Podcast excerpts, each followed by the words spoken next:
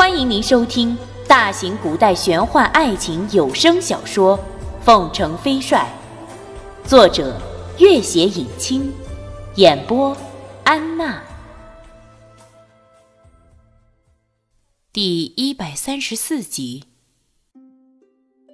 虽然已是盛夏，湖边却依旧凉爽宜人。君玉坐在草地上，任由温暖的阳光洒在自己身上。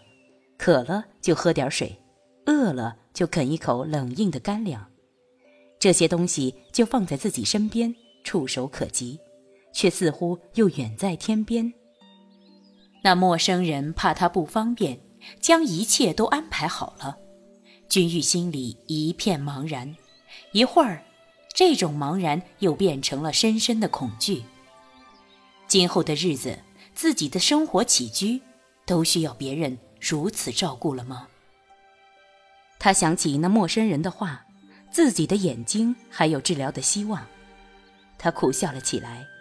弄影先生离开时，还只是担心自己的眼睛几年后会废了，没想到还没到几个月，眼睛干脆先瞎了。阳光的温度越来越弱，君玉知道这已经是夕阳下山的时候了。他又静坐良久。一阵凉风吹来，他知道，又到黄昏了。一阵马蹄声响起，他站起身，静静地看着马蹄声的方向。很快，马蹄声停止，那个人的嘶哑的声音响起：“你饿了吗？”君玉摇摇头，微笑道：“没有呢，干粮还没有吃完。”那人看他好几眼。才转身从马背上取下许多零零碎碎的东西，大到褥子、衣服、锅碗瓢盆，小到梳子、洗脸的帕子，几乎应有尽有。君玉看不见这些东西，只听得他一阵悉悉嗦嗦的忙碌。末了，他拿了个东西走向君玉，伸出手去道：“君玉，这个东西你可喜欢？”君玉接过。闻着那气味，正是一只大大的梨子。想象着梨子黄澄澄的颜色，不由得笑了起来。这是梨子吧？那人还没回答，君玉忽然觉出一种极端奇怪的感觉。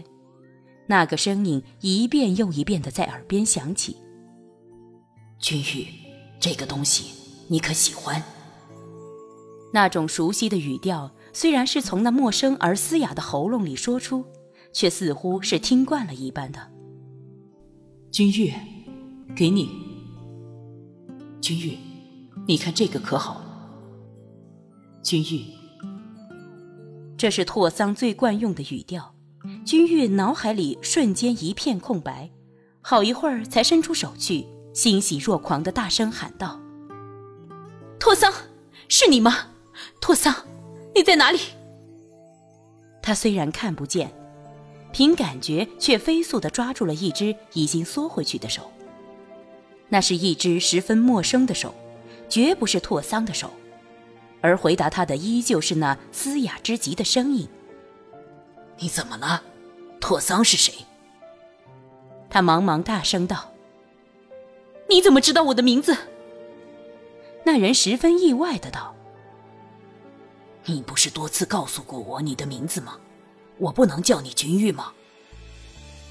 君玉清醒过来，颓然后退两步，低声道：“对不起，请不要介意。”他亲眼看见拓桑被火化，又还怎么能活得过来？自己末路之中产生幻觉，竟然将一个陌生之人最最寻常的一句招呼都当做了拓桑。而如果真是拓桑，又怎会不立刻和自己相认？此刻，他真想睁开眼睛看看眼前之人，可是，大睁着的眼睛始终是漆黑一团。他低声道：“我这瞎子，什么也看不见，对不起。”他默默的转身，一个人又走到了那片草地边坐下。感觉中，天色已经完全黑了下去。君玉静静地坐在草地上，脑海中许多情绪涌上心头，却偏偏又什么头绪都理不清楚。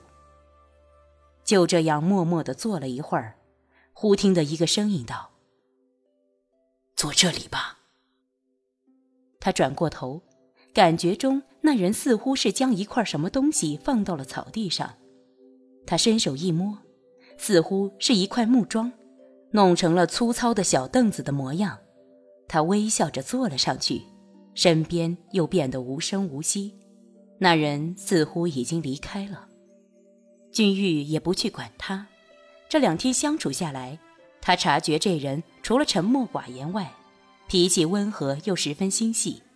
他猜测他是忙碌去了，自己反正也帮不上什么忙。就不去打扰他。又过得一会儿，他感觉到不远处有一阵火光，那人似乎生了火，在煮什么东西。然后那人又悉悉嗦嗦地忙了好一阵，直到鼻子里闻到一股糊味，君玉才站了起来，缓缓走了过去。那人手忙脚乱地将架在火上的一个瓦罐端下来，里面熬的粥已变成了一团黑乎乎的东西。君玉闻着那股米香的糊味，不禁道：“你在煮饭吗？”那人赧然一笑，庆幸好在君玉看不见他满头满脸的烟灰，低声道：“不好意思，这点小事我也做不好。”君玉知道这大漠边境的很多人根本不会做饭，猜测他过去可能从来没有煮过饭，便道。你怎么想到煮饭？买点干粮不就可以了吗？你受了伤，光吃干粮怎么行？君玉微笑道：“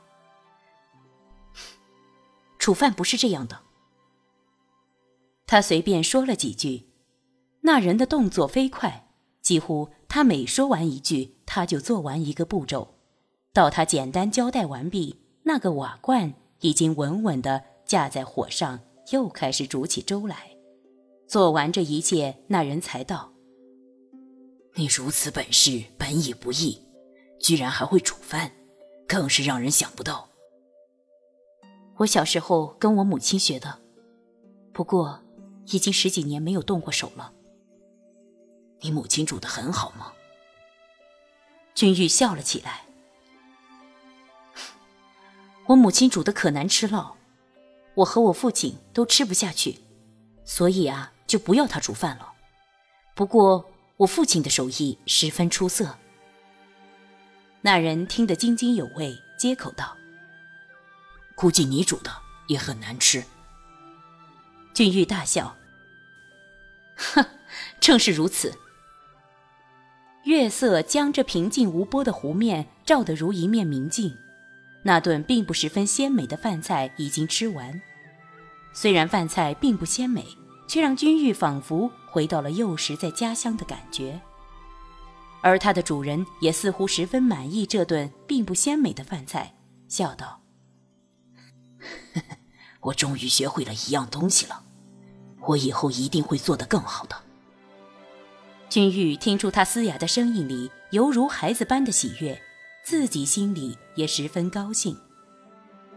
那人还在收拾一些零碎的东西，君玉独自坐在草地上，抬起头，想象着此时的月色。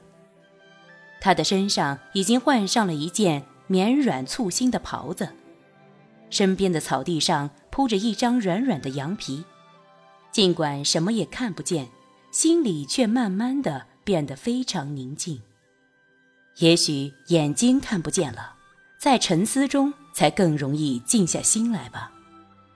也不知过了多久，那人在他旁边不远处坐下，拿了片叶子，随口吹起了一支当地的山曲。曲子十分欢快短促，反复的吹来，吹得人心里也有些欢快起来。一阵倦意袭来，君玉看看天空，失明的这些天里，只能凭想象回忆天上的月色。此时这月色又是什么模样？以后那回忆中的色彩会不会黯淡而去，从此变成一片陌生？那人道：“困了吗？去歇着吧。”俊玉点点头，道：“原来这般日出而起，日暮而歇的寻常日子也很不错。”说完，慢慢的往小屋的方向而去。那人见他双目出盲，还能保持如此的心态，不由得也点了点头。